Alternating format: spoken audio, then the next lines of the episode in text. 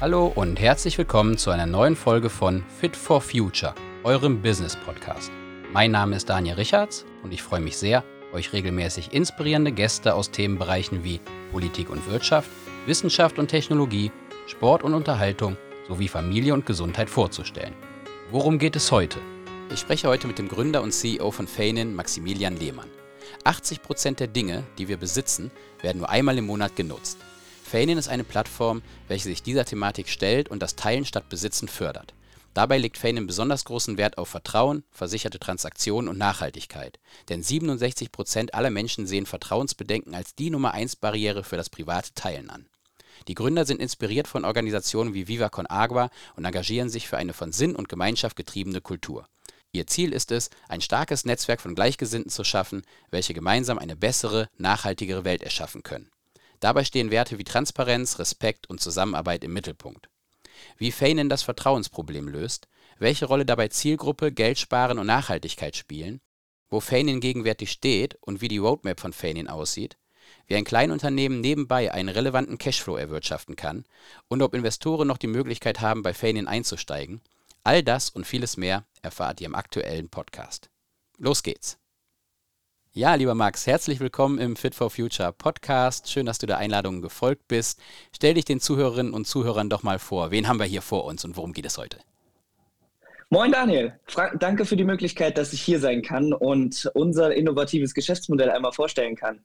Ich bin Max, 26 Jahre, International Management, Bachelor of Science und total motiviert, mit Feinin nachhaltigen Konsum in die Mitte der Gesellschaft zu bringen. Ja, es klingt total spannend. Ihr sagt Massenkonsum den Kampf an, Max. Was kann man sich darunter vorstellen? Feinin ist eine Plattform zum sicheren Mieten und Vermieten von Alltagsgegenständen. Muss dir vorstellen, dass alle Dinge, die man nicht täglich benutzt, auf unserer Plattform sicher vermieten, aber auch von Privatpersonen und Kleingewerbetreibenden mieten kann. Ähm, Beispiele hier an dieser Stelle: Kameras, Drohnen, Party-Equipment oder sogar Werkzeug oder Stand-Up-Pedalboards werden bei uns äh, eben auf täglicher Basis gemietet und vermietet. 80 Prozent der Dinge, die wir besitzen, werden im Durchschnitt nur einmal pro Monat genutzt, schreibt ihr auf eurer Website. Das ist ja wirklich krass, wenn man sich das mal so auf der Zunge zergehen lässt. Jetzt habt ja. ihr eine App schon rausgebracht. Kannst du, ja, wie, wie bist du da drauf gekommen? Also dein, dein Weg als Gründer, der wird mich auch mal natürlich total interessieren. Ich glaube auch die Zuhörerinnen und Zuhörer, sodass man da nochmal so ein bisschen das Gespür bekommt, wie, wie bist du auf die Idee gekommen? Das klingt jetzt total plausibel und ich wundere mich jetzt gerade, dass das noch gar nicht gab oder wie, vielleicht kannst du da mal so ein bisschen Einblick geben. Also das ist skurril, oder? Dass 80 Prozent der Dinge durchschnittlich nur einmal im Monat genutzt werden. Das bedeutet im Umkehrschluss, dass unglaublich viele Sachen bei uns zu Hause in den Abstellkammern, in den Wohnzimmern oder in den Speichern herumliegen und 90 Prozent der Zeit einfach nur ja, Platz verbrauchen, aber nicht benutzt werden. Ähm, genau, daher kam auch die Idee, dass diese Sachen doch auch geteilt werden könnten. Wir haben uns die Frage gestellt, warum teilen die Menschen denn nicht mehr?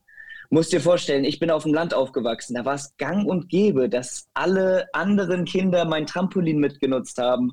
Mein Vater meinen Rasenmäher, äh, seinen Rasenmäher, Traktor mit allen Nachbarn geteilt hat und im Gegenzug durften wir die Holzspaltmaschine immer mal wieder ausleihen. Und in den Städten passiert das nicht so wirklich. Wir haben uns die Frage gestellt, okay, woran liegt das? Haben circa 2000 Studierende damals befragt und haben herausgefunden, dass Vertrauensprobleme die Nummer eins Barriere für das private Mieten und Vermieten sind. Und das konnten wir dann sogar mit Sekundärrecherche belegen, als ich dann meine Thesis über das Thema geschrieben habe. Es gibt auch Studien, die besagen, dass 67 Prozent aller Leute Vertrauensbedenken als die Nummer eins Barriere für das private Mieten und Vermieten von Gegenständen, insbesondere Technik sehen. Und genau dieses Vertrauen etablieren wir mit unserer Plattform. Wir haben ein Design for Trust in der Plattform integriert mit 100% mit Personalausweis verifizierten Mieterinnen. Das bedeutet, dass du dich wie bei einer Banking-App einmal mit Personalausweis verifizierst. Und falls doch mal etwas kaputt geht oder passiert bei der Transaktion, versichert die Ergo jede Transaktion bis zu 15.000 Euro. Und das Design for Trust runden wir dann nochmal mit einem Treuhandbezahlsystem ab. Das bedeutet, dass der Mieter den Kaufpreis vorher schon zahlt und der Vermieter erst ausgezahlt wird, wenn der Mieter den Zustand des Artikels, natürlich mit einer Kommentarfunktion, akzeptiert hat. Das heißt, wir lassen auch gar keinen Platz für Versicherungsbetrug auf der Plattform. Ja, das klingt wirklich nach einer absolut Top-Lösung. Ich finde auch dein Beispiel so gut, weil wenn man jetzt so selber darüber nachdenkt, das stimmt. So hat man es auch gemacht, weil da war Vertrauen gegenüber dem Nachbarn oder der Nachbarin. Da kannst du dann eher mal was ausleihen. Ne? Deswegen funktioniert das eher so in dieser Peer-to-Peer-Vertrauensumgebung. Und du hast es gerade auch gesagt, Urbanisierung in Städten. Manche kennen den Nachbarn mhm. schon nicht und Auto ist ja auch ein gutes Beispiel. Ich muss gleich mal sagen, ob Auto auch ein Thema ist, was eigentlich 90 Prozent der Zeit irgendwie rumsteht. Ich weiß nicht, bei 15.000 Euro ja. mit der Versicherung könnte das wahrscheinlich so der Kasus Knaxus sein. Aber das sind so Dinge, wo ich immer denke, ja, steht eigentlich rum. Macht doch Sharing total Sinn, aber irgendwie, weil es so das deutschen liebstes Kind oftmals ist und das Baby und oh, da ne, geht da jeder so pfleglich mit um. Also ich finde den Ansatz einfach super und bin gerade echt erstaunt, dass es das so noch nicht gibt. Aber ich habe mir die App natürlich jetzt auch mal runtergeladen und ja, muss sagen, mhm. ich glaube, das genau trägt dazu bei, ein bisschen Aufklärungsarbeit einfach zu leisten, dass es so abgesichert ist. Wie, wie habt ihr das aufgegleist? Ähm, die Story ist ein bisschen länger. Also äh, wir haben 2021 mit dem, äh, mit dem Startup Famin wirklich gestartet. Aber musst dir vorstellen, wir haben schon 2019 ganz langsam angefangen zu prototypen und natürlich den Markt analysiert und uns angeguckt, okay, was haben andere Sharing-Plattformen gemacht, dass, dass sie an den Markt gekommen sind und was haben sie aber auch gleichzeitig falsch gemacht, dass da eben nicht genug Traction draufgegangen ist. Und es ist natürlich zum einen ein kleines bisschen Timing. Die Gesellschaft wird langsam immer bereiter dafür, Assets miteinander zu teilen und Sachen, die Menschen gewöhnen sich dran, Sachen zu mieten, statt sie zu kaufen, äh, in erster Linie. Aber auf der anderen Seite sind auch ganz viele andere Fehler gemacht worden. Die einen haben sich nicht genug nischig aufgestellt, also waren so die Plattform für alles und jeden. Da wurden dann da CDs und sowas verliehen. Aber natürlich macht das für CDs, das ist der Aufwand, die Sachen abzuholen und wieder zurückzubringen, einfach viel höher, als dass es bringt, diese CD einmal zu benutzen. Auf der anderen Seite gab es Plattformen, die waren einfach nicht vertrauenswürdig genug. Es gab zum Beispiel keine separate Versicherungslösung, sodass alles verpflichtenderweise über die Haftpflichtversicherung laufen musste. Was jetzt bei Nachbarschaftsportalen ja auch der Fall ist. Die funktionieren natürlich auch. Das bedeutet aber, dass die Dinge, die wirklich hochwertig sind, die mal über ein paar hundert Euro kosten, dass die dann doch mit ein bisschen Bauchschmerzen nur geteilt werden oder halt eben dann gar nicht geteilt werden. Und wir stehen wirklich dafür, dass wir die vertrauenswürdigste und sicherste Plattform sind. Und das war auch ganz klar das Umfrageergebnis bei den Umfragen mit den circa 2000 Studierenden, die wir interviewt haben, damals noch während unserer Master- und Bachelor-Thesen hast einen guten Punkt gemacht. Momentum. Das kann ich total nachvollziehen. Ich habe auch so den Eindruck, klar, es wird alles, die Zeiten werden so gefühlt ein bisschen rauer. Ne? Der Geldbeutel durch Inflation gibt es auch nicht mehr her, zu sagen, ich kann jetzt hier im Überfluss immer noch irgendwie Dinge kaufen. Das heißt, dass man dadurch natürlich schon einen Anreiz hat, mehr über das Thema Sharing nachzudenken. Aber ein wichtigen Punkt, der mir dabei auch noch kommt, ist natürlich auch das ganze Thema Nachhaltigkeit. Ja, wie wollen wir den Planeten hier irgendwie verlassen und was können wir oder ihr als Fanen, dann natürlich wir als Gesellschaft auch für einen Fußabdruck dann hinterlassen? Und du sparst natürlich auch total viele Wege irgendwo. Ne? Also das muss man ja auch sagen, dadurch, dass du nicht immer wieder im Überfluss irgendwie Dinge kaufst und ja wieder verkaufen musst oder sie liegen einfach nur rum am Autobeispiel nochmal geblieben. Ist Auto ein Thema, wo die Ergo sagt, Autos könnten wir auch übernehmen? Langfristig ist das ein Thema. Aktuell lassen wir da noch die Finger davon, weil wir äh, uns eben positionieren wollen, genau in einer Nische. Wir konzentrieren uns auf Tech-Equipment. Es gab auch schon Player, die nur Autovermietung gemacht haben. Wir haben uns aber in der Anfangszeit die Frage gestellt, okay, machen wir entweder Auto oder entweder Technik. Und wir sehen einfach bei Elektronikartikeln den Impact mindestens genauso groß. Außerdem hat man da nicht die Problematik, dass man den, äh, den, den, das Auto dann irgendwo abstellt oder äh, dass man es wieder zurückbringen muss und dann gegebenenfalls sogar noch mehr CO2-Emissionen dann emittiert. Nachhaltigkeit ist ein ganz großes Thema und das ist auch der Grund, weshalb wir an Feinin so motiviert sind zu arbeiten äh, und warum wir jeden Tag aufstehen und 24-7 für die Vision brennen, weil wir damit eben andere dazu befähigen, CO2-Emissionen zu sparen. Und es ist interessanterweise gar nicht der Hauptgrund, warum die Leute bei uns auf der Plattform teilen, sondern nur der zweite oder drittwichtigste Grund. Der primäre Grund ist doch das Geld sparen. Und ich muss für meinen Teil sagen, ich bin froh, wenn die Menschen mehr miteinander teilen und dadurch weniger CO2-Emissionen äh, emittiert werden. Ich bin, äh, es ist ganz egal, aus welchem Grund sie das machen es ist total in Ordnung, wenn das jemand macht, weil er Geld sparen möchte, weil es natürlich günstiger ist, bei einem Kleingewerbetreibenden zu mieten, statt bei den Big Playern, äh, bei den großen Mietshops da draußen oder bei einer Privatperson sogar. Und dass sich jemand als Privatperson oder ein, ein Kleingewerbetreibender ein paar Euro dazu verdienen möchte, indem er Sachen sicher vermietet. Das ist im Endeffekt, äh, führt es aufs Gleiche hinaus. Und wir machen den Planeten ein bisschen effizienter und schaffen es, die Ressourcen ein bisschen effizienter zu konsumieren, die bei uns zu Hause rumliegen. Ich finde das total löblich und es macht auch ökonomisch total Sinn. Nicht nur ökologisch, sondern ökonomisch. Ich habe da bei euch auf der Plattform ja. mal ein bisschen gestöbert und habe ich gesehen, ja, macht total Sinn. Große Zelte, Musikanlagen, mal für das eine Event zu mieten. Und wenn man die schon hat, wie du sagst, der Kleingewerbetreibende, der da großes Invest getätigt hat, der sagt, okay, ich habe ja. jetzt nicht selber eine Veranstaltung, sondern ich kann die Dinge vermieten. Oder mal eine Playstation für einen Familiengeburtstag, muss ich mir die fünf nicht kaufen, sondern kann die wirklich für einen schmalen Euro mieten. Also es macht total Sinn, dieses Kleinanzeigen für Sharing irgendwie, so würde ich es jetzt mal so bisschen einfach zusammenfassen. Ja also ich finde es ich find's super. Jetzt magst du mal natürlich einen Business-Podcast und jetzt will ich mal so ein bisschen ins Eingemachte gehen wollen. Also Zahlen, Daten, Fakten. Ich finde es natürlich total mhm. spannend. Also ich kann jedem Zuhörer und Zuhörerin natürlich nur raten, auch in die Show Notes zu schauen. Wir werden alles verlinken. Das ist natürlich ganz klar, dass mhm. man sich dann ein Bild machen kann, auch das ganze Thema mal einfach durchzuspielen und zu testen. Du hast es gesagt, mhm. Trust ist ein wichtiger Punkt, aber um nochmal wieder den, ja. den Bogen zurückzuspannen zu den, zu den Zahlen. Kannst du was zu, zur App-Download-Rate, User Retention, Customer Acquisition Costs? Ich droppe jetzt einfach mal so ein paar Bassbegriffe, ja, aber die sind halt, du bist natürlich total firm drin, dass wir das mal so ein bisschen durchgehen, natürlich. dass man ein Gefühl hat, wo steht ihr gerade? Und ja, ich finde es nach wie vor sehr beeindruckend und bin gespannt, was du dazu sagen kannst.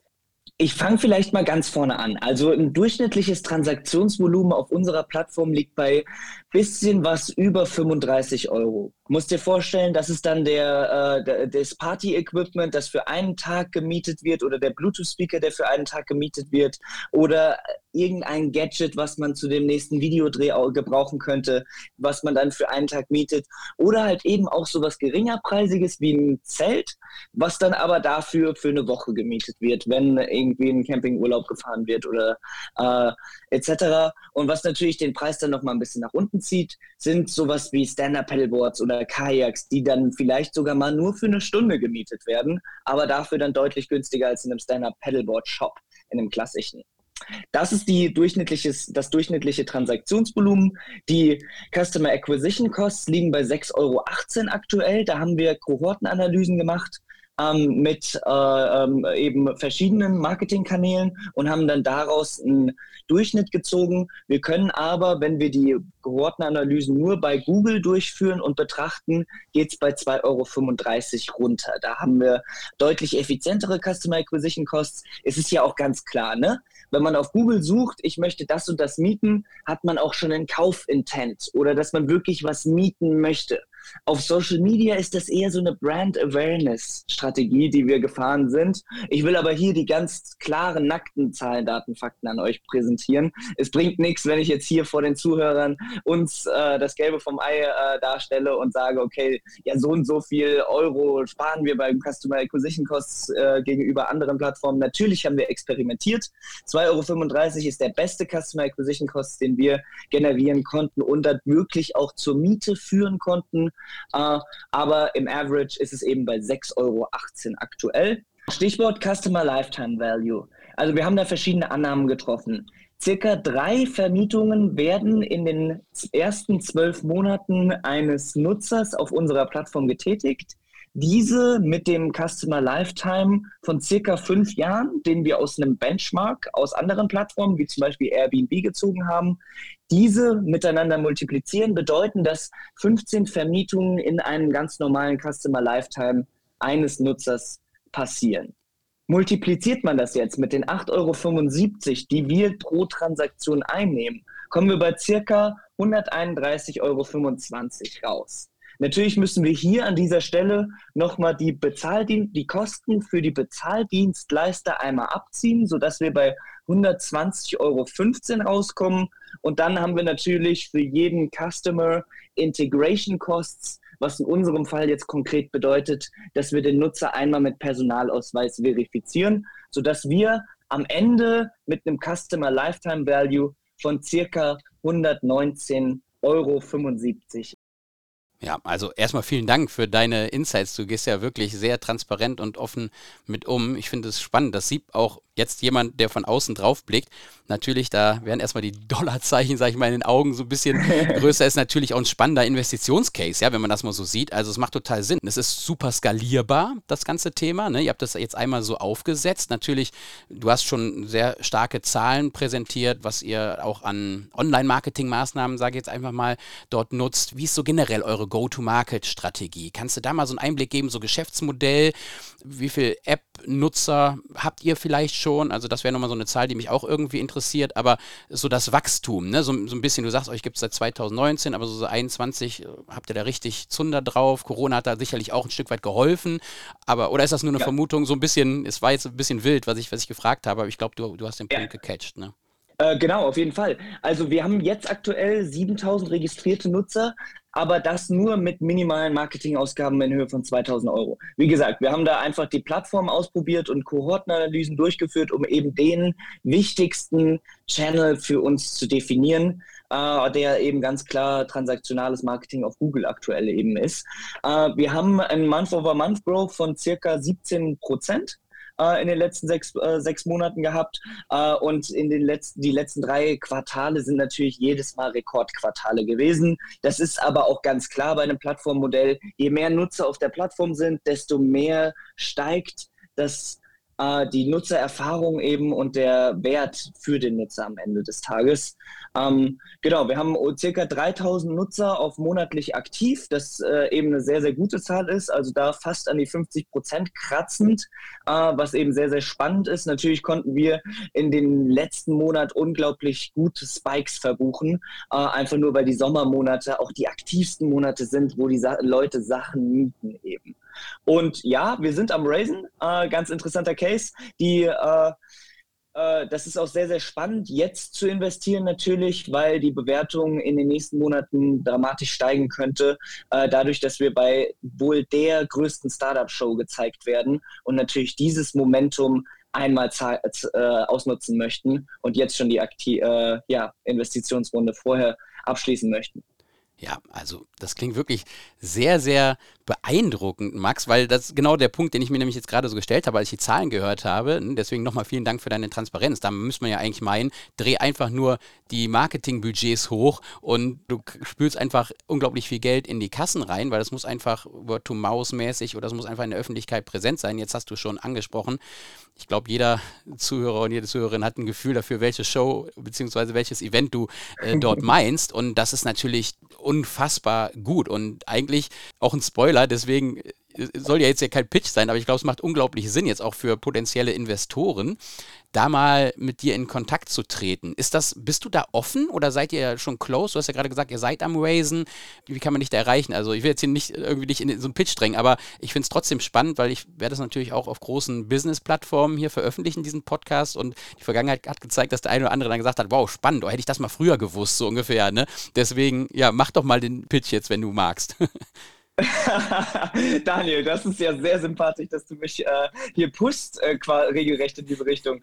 Ähm, also wir sammeln 300.000 Euro ein, von denen 100.000 aktuell committed sind. Wir lassen aber nicht jeden Investor an, an Bord. Ich bin froh, wenn die Leute zu mir äh, auftreten, also gerne Mails an max.fainin.com äh, schreiben. Ich werde mich dann zurückmelden und wir unterhalten uns mal.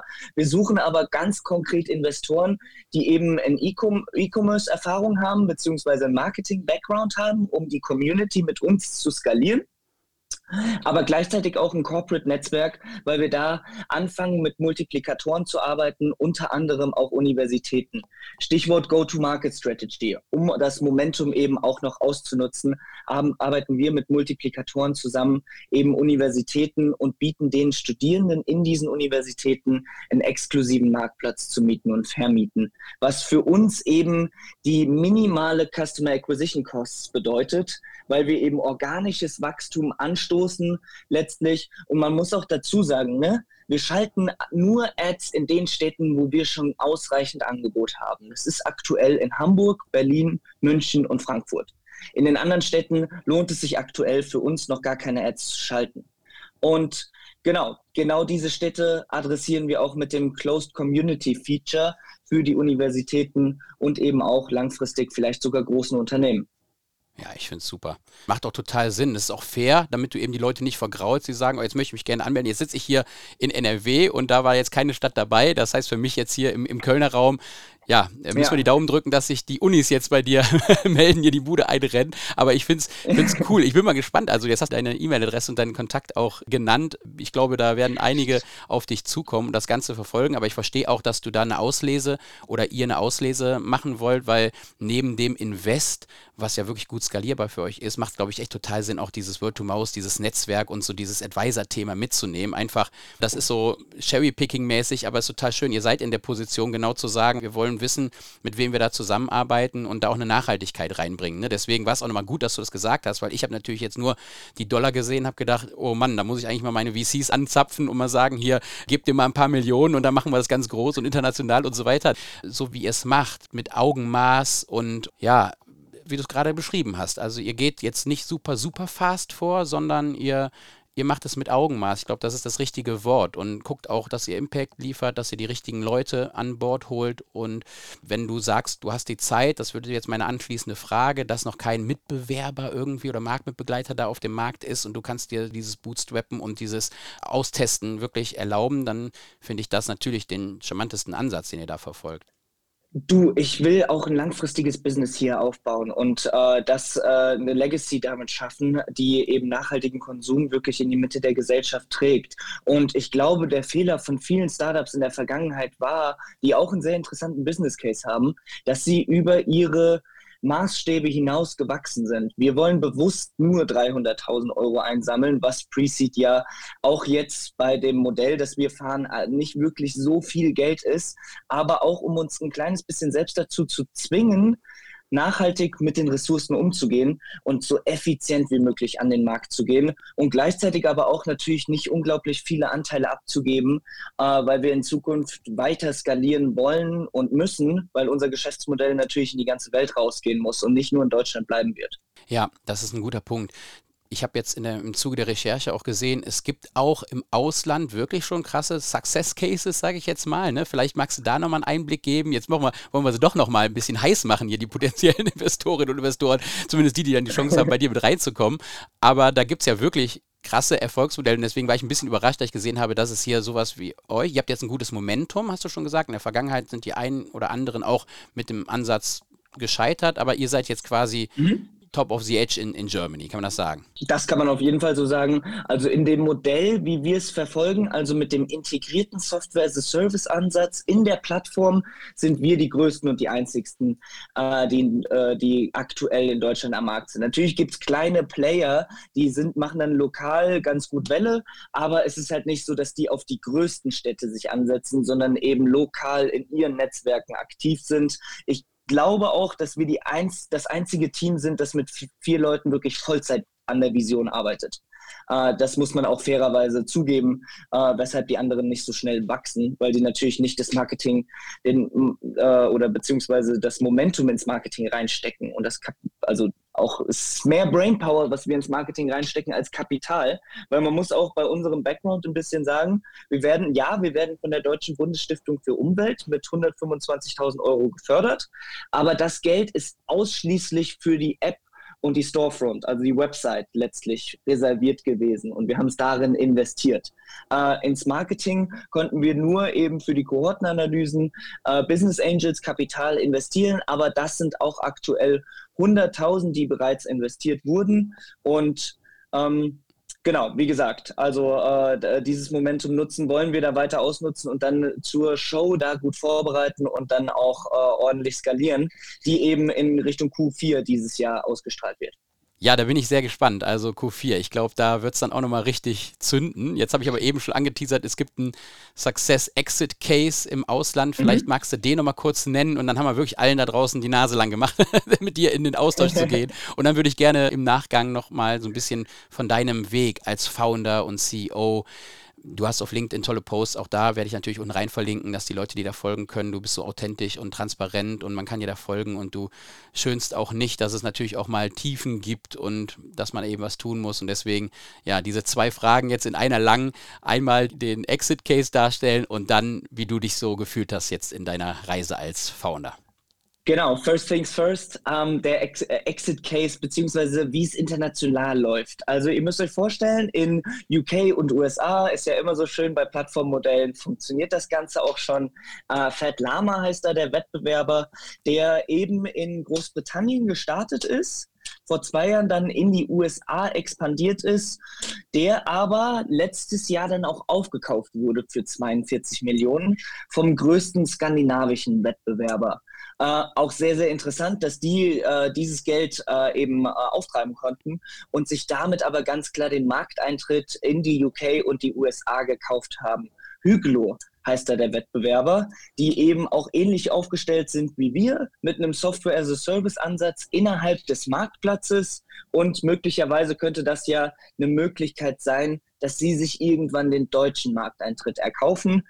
Äh, meine Vision ist aber ganz klar, dass wir so stark wachsen und größer werden bis zum IPO, um dann selbst ins Ausland uns die Markteintritte einzukaufen. Ähm, aber das ist, glaube ich, erstmal noch Zukunftsmusik, weil jetzt geht es erstmal auch um die äh, Höhen und Tiefen des Gründerdaseins. Natürlich müsst, musst dir vorstellen, Daniel, und es ist total sympathisch, dass du fragst, dass ich auch hier ein bisschen die Background-Story teilen kann. Mein Vater, äh, Handwerksunternehmer, war damals gar nicht so begeistert, als ich mit der Idee angekommen bin und gesagt habe, hey, ich will, dass die Menschen mehr miteinander teilen. Und ich habe mir die Frage gestellt, das in meiner Bachelor-Thesis thematisiert äh, und herausgefunden, dass es einzig und allein das Vertrauen ist, das fehlt, damit die Menschen mehr miteinander teilen. Mein Vater, Handwerker, gestandener Mann, hat mich von Anfang an angeguckt und gesagt, ich würde mein Werkzeug niemals verleihen. Nicht mal meinem besten Vorarbeiter würde ich mein Werkzeug, mein persönliches Werkzeug verleihen. Das kommt nämlich immer nur halb vollständig zurück oder wird dann so sehr abgenutzt, dass es sich dann letztlich gar nicht mehr anfühlt, als wäre das das eigene Werkzeug gewesen. Es hat jetzt zwei Jahre gedauert, bis er sagt, alles klar, er ist gar nicht die Zielgruppe. Es sind vielmehr die jungen Menschen, die Studierenden da draußen, die Sachen mieten und vermieten wollen. Und auf Vermieterseite ist er auch nicht die Zielgruppe, weil da sind es die Kleingewerbetreibenden oder Vermietshops, semi-professionelle Vermietshops, die eben Sachen verleihen und sich ein bisschen was nebenbei dazu verdienen möchten. Ähm, aber heute sagt er, okay, Max, was ein Glück warst du damals so mutig und hast nicht auf mich gehört, weil normalerweise freut er sich natürlich sehr, wenn ich auf ihn höre und genau das mache. Aber dann wäre ich wahrscheinlich jetzt Handwerker heute, heutzutage, ja. äh, will aber lieber in die Plattformökonomie aufsteigen und ähm, ja, ein digitales Geschäftsmodell aufsetzen. Und heute ist er aber insgesamt sehr, sehr stolz und sagt, alles klar, du gehst deinen Weg, mach das, auch wenn er davon gar nichts versteht. Und leider sagt er immer noch heute, äh, er würde seine Sachen nicht gerne bei Ferdin verleihen. Aber was soll's, ne? das ist ein sehr schönes, also das finde ich auch wirklich sehr sympathisch, dass du das teilst und man kann es irgendwie auch so nachvollziehen und man will jetzt gar nicht der Elterngeneration irgendwie vor den Karren treten, aber ja, es ist auch nochmal, es ist, glaube ich, dieses Thema Besitz nimmt auch nochmal einfach einen ganz anderen Stellenwert ein, auch bei den jungen Leuten. Und das muss man eben auch verstehen. Und keine Offense oder Fingerpointing der Elterngeneration, gerade mit dem Werkzeug, das verleiht man dann mal, aber so ein bisschen widerwillig schon, weil das kommt dann ne, gefühlt so, my home is my castle und mein Werkzeug irgendwie, das ist so ein Teil von mir. Ja, aber deswegen ja. glaube ich auch, dass ganz, ganz viele da draußen, die das jetzt hören, sagen, das verstehe ich, aber es macht einfach total Sinn. Und auch mit dem Exit Case, auf den will ich auch nochmal kurz gehen, das zeigt ja, was für ein Potenzial da ist. Und deswegen deswegen finde ich auch euren Ansatz. Ich hoffe, du kannst oder ihr könnt dann da wehrhaft bleiben, weil wenn eBay das jetzt hört, müsste eigentlich sagen, ja, da muss ich ja rein. Macht doch eigentlich total Sinn für mich oder ein Kleinanzeigen, das jetzt irgendwie zu adaptieren. Aber wie du sagst, hin zum IPO zu kommen, das selber so aufzuziehen, das muss eigentlich die Zielsetzung sein. Und wer weiß, was auf dem Weg noch passiert. Deswegen, da kommst du jetzt auch nochmal drauf zu sprechen, dass es natürlich auch irgendwie auch Rückschläge gibt. Und das fand ich eben auch so faszinierend, weil du bist noch ein junger Mann, ja, und teilst aber auch eben diesen steinigen Weg. Zumindest auf LinkedIn habe ich es gerade gestern nochmal vernommen. Und ja, das fand ich ganz beeindruckend, wie er auch über Mindset und Persönlichkeitsentwicklung und so weiter spricht. In sich selbst investieren. Ja, das ist ganz, ganz wichtig heutzutage. Mhm. Äh, bleiben wir mal kurz noch bei, dem, äh, bei den Wettbewerbern. Ja. Also ich glaube, dass Kleinanzeigen nicht in ihr Produkt noch das Mieten und Vermieten integrieren werden, weil das aktuell noch so ist, äh, dass es jetzt schon kompliziert genug ist. Die haben jetzt schon unglaublich viele Angebote in unzähligen Kategorien. Ich glaube, wenn die was integrieren würden, dann würden sie eine extra App dafür ins Leben rufen. Und ich bin mir ziemlich sicher, dass sie dann den einfachen Weg wählen und jemanden sich einkaufen, um eben zu sagen, alles klar, wir mischen da in diesem Geschäft mit, machen das aber unter einer komplett neuen Brand, weil eBay Kleinanzeigen steht für das Verkaufen und äh, äh, Loswerden von Artikeln, sei es verschenken oder verkaufen, aber nicht für das Vermieten. Da müsste man die AGB einfach unglaublich überarbeiten und verschiedene Cases mit einbauen, Schlupflöcher einbauen. Ähm, ich kann mir nicht vorstellen, dass die das einfach so in ihre jetzige Infrastruktur integrieren werden werden. Äh, insofern mache ich mir da eigentlich gar keine Sorgen äh, und ich sehe das eher als Chance, als potenziellen Partner in der Zukunft, der eben sagen könnte, alles klar, hey, ihr seid ein super Startup, ihr habt eine Community aufgebaut, die sich auf das Vermieten und Mieten spezialisiert, lasst uns doch zusammenarbeiten. Ja. Ähm, insofern sehe ich das eher als große, große Chance. Dann aber das andere Thema, ne, den steinigen Weg. Äh, ich, also ich habe schon immer gewusst, dass ich unbedingt was selber gründen wollte. Habe jahrelang auf der Baustelle, wie gesagt, bei meinem Vater gearbeitet und da auch gelernt, alles klar, ich liebe es zu arbeiten und ich liebe es, Probleme anzupacken und daraus eine Lösung zu schaffen und was besser, also den Status quo zu verändern. Aber ich habe eben auch gemerkt, wow, das Momentum und die Legacy, die ich aufbauen kann mit der Community, die ist einfach um Längen größer, als wenn ich das jetzt in einem nicht skalierbaren Geschäftsmodell mache, äh, wie dem Handwerk zum Beispiel. Ähm, das ist für mich gar kein, nicht mal ein Plan B, äh, um ehrlich zu sein. Und in den letzten Jahren habe ich wirklich gemerkt, alles klar, das mit Feinin, das ist mein Traum. Und ich will diesen Traum bis ans Lebensende verfolgen und mit der Community nicht nur Nachhaltigkeit nach vorne bringen, sondern jedem Menschen auch die Möglichkeit bieten, dabei auch Geld zu verdienen. Weil wir haben, wir haben äh, gerade 18-jährig, äh, 18 Jahre gewordene kleine Jungunternehmer auf der Plattform, die sagen, ey, ich mache jetzt schon 200 Euro pro Monat äh, und ich merke richtig, ich sehe mich selber da drin, wie ich mit 18 da stand und nicht wusste, wo, wo kann ich irgendwie Geschäft machen, wie kann ich mich selbst verwirklichen und ein eigenes Business aufbauen. Und ich bin unglaublich stolz, dass wir Jungunternehmern da die Möglichkeit bieten, einen kleinen Start zu machen. Es gibt immer mehr Jungs und Mädels da draußen, die kaufen sich extra Equipment, damit sie es bei uns vermieten können. Äh, was ich eben, was mich selber wirklich unglaublich glücklich macht. Und es schafft, dass eben die Leute sich ein bisschen selbst verwirklichen können in dem, was sie selber machen und sich da ein zweites Standbein aufbauen. Das nimmt man dir total ab. Also ich glaube, die Energie kommt auch total rüber. Du lebst dafür, auch dieses Geben, auch dieses Thema Nachhaltigkeit, das nimmt man dir auch total ab. Das war nochmal gut, deswegen möchte ich das nochmal unterstreichen. Da ist auch echt Business drin für die kleinen Unternehmer. Genau wie du sagst, ich kaufe mir eine PlayStation 5 als Beispiel und die vermiete ich halt man kann sich ja, ja, angucken, was man da für Preise jetzt im Moment bei euch auf der Plattform da erzielen kann. Und das ist schon, ja. wie du sagst, das ist echt nice. Und deswegen hat das auch so ein unglaubliches Win-Win-Win, würde ich sagen, für alle Beteiligten.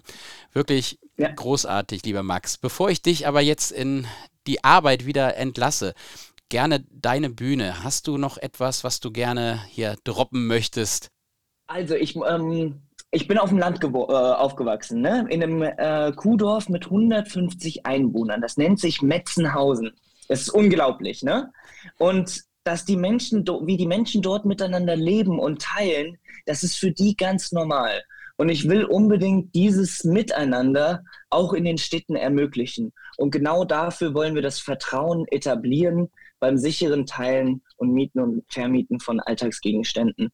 Und man merkt auch ein kleines bisschen, dass ich für die Vision brenne. Und das merkt man auch schon durch die Bank in meinem ganzen Werdegang. Ich habe damals mich schon politisch eingesetzt als Schülersprecher für die Schule, in der ich damals war. Und konnte damit auch einen kleinen Unterschied setzen, dass in der Schule noch mehr äh, eben positive Veränderungen gestartet wird. Äh, das ging dann von einem digitalen äh, Vertretungsplan bis hin zu äh, in den Toilettenräumen, dass wir dafür Hygiene sorgen, dass die äh, Schülerinnen und Schüler eben natürlich ein äh, sauberes WC haben und nicht äh, so ein komplett verdrecktes. Ähm, also habe mich schon immer sehr stark dafür eingesetzt, dass eben gerechteres Miteinander waltet und dass eben äh, die Menschen ein besseres Leben haben insgesamt darin. Ähm, ja, aber das nur so zum Abschluss. Äh, vielleicht zu mir noch ein kleines bisschen als Persönlichkeit. Das finde ich super. Gemeinschaft. Ich glaube, in Zeiten wie diesen ist nichts wichtiger, als wieder Zusammenhalt, ja, zusammenzukommen, die Welt jeden Tag ein Stückchen besser zu machen. Du hast es schon in der Schule gerade erwähnt. Das ist die Mission, die Energie ist rübergekommen. Also ich kann mich nur für das wirklich sehr interessante und hoffentlich auch mehrwertträchtige Gespräch für alle da draußen, für alle Hörerinnen und Hörer da draußen bedanken, Max. Ich wünsche dir alles erdenklich Gute. Wir bleiben ja weiterhin sowieso im Austausch und wie gesagt, wie man dich erreichen kann, wie man irgendwie bei euch auch noch investieren kann werde ich alles in die Shownotes verlinken. Und ja, ich sage ganz, ganz herzlichen Dank für deine Zeit. Ich danke dir, Daniel. Danke für die Möglichkeit hier. Sehr gern. Mach's gut, mein Lieber. Ciao, ciao. Ciao. Liebe Zuhörerinnen und Zuhörer, das war Folge 33 des Fit for Future Podcasts. Wenn euch die Folge gefallen hat, dann lasst gerne eine positive Bewertung da. Abonniert den Podcast, um keine weitere Folge zu verpassen. Wenn ihr mehr über Max und Feinin erfahren wollt, dann schaut unbedingt in die Show Notes. Dort habe ich euch alle relevanten Informationen verlinkt. Macht's gut, bleibt gesund und bis zum nächsten Mal. Euer Daniel.